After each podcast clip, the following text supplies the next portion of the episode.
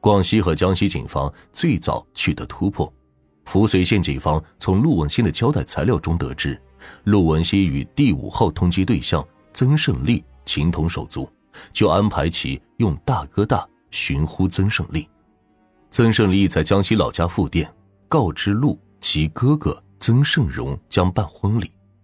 江西当地警方于是依计假装前往曾家赴喜宴，顺利抓获二曾。从一九九四年四月中旬开始，许东泽团伙分头暂并，而三号通缉对象一宽则和熊雄运逃到了汕尾的红草镇。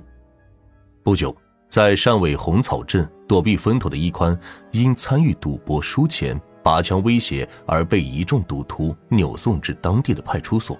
就这样，许东泽团伙的头号骨干一宽因此戏剧性的被捕获了。面对审讯。一宽拒不开口，但从他身上缴获的 BP 机成为了警方破案的重要线索来源。一宽被捕当晚的九点左右，一个来自惠州市区的电话号码寻呼一宽的 BP 机，汕尾警方将此信息反馈给运城区公安分局，警方查明寻呼人住在小西直街一巷五号的一间平房内。次日凌晨两点左右。三十多名荷枪实弹的干警冲入屋内，擒获五男一女。刚从汕尾潜回惠州的熊雄运就在其中。寻呼一宽的电话正是他叫屋主童建银打的。童建银向警方供出了许东泽驻地的线索，在惠州面粉厂后面山坡上有一栋独立的三层小洋楼，二楼租着着许东泽、刘冬梅和卢超林。警方立马采取行动，包围了该栋小洋楼。睡在床上的卢超林被快速戴上手铐，但许东泽又一次不见了踪影。卢超林招供，许东泽于四月九日带着情妇刘冬梅去了湖南，还没有回惠州。一九九四年四月十九日中午，身在湖南汉寿县的许东泽用一部公用电话寻呼一宽。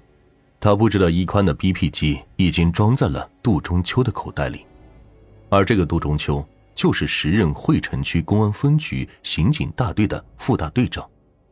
当天午饭时间，一宽的 BP 机突然响了，杜中秋一看号码，零七三六八六零二二四，则知道寻呼人来自于湖南，极有可能就是许东泽。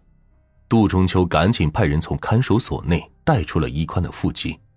电话接通之后，对方回答：“寻呼人是一男一女，因等不及已离开了，只留下了一张纸条。”消失多时的许东泽在汉寿县露面，消息第一时间传到了当地警方。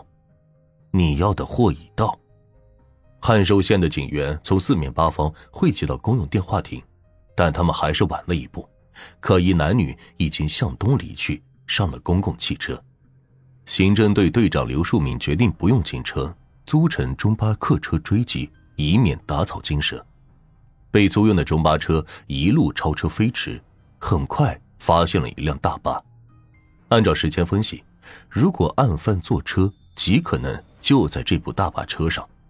刘树明示意司机追上并截停大巴，而便装的刘树明和两名警员也假装换乘大巴，迅速上了车。几双眼睛同时扫视，一下子就把车上的乘客看了个透彻。他们要找的人就在车上，男的奔氏头，圆脸白净，眼球突出，鼻子大；女的卷头发，脸部浓妆艳抹。刘淑明出其不意，快速上前制服许东泽，戴上手铐，而刘冬梅猛地从座位上跳起来，扑向行李包。一名警员马上掏出手枪，抵住刘的太阳穴。不许动！案犯已被抓获，但搜遍全身以及行李包，却未发现枪支。男的则是吵嚷：“我没犯法，抓我干什么？”女的一直喊冤枉。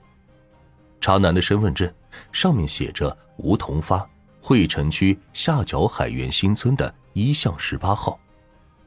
汉寿县警方一度怀疑是否是抓错了人。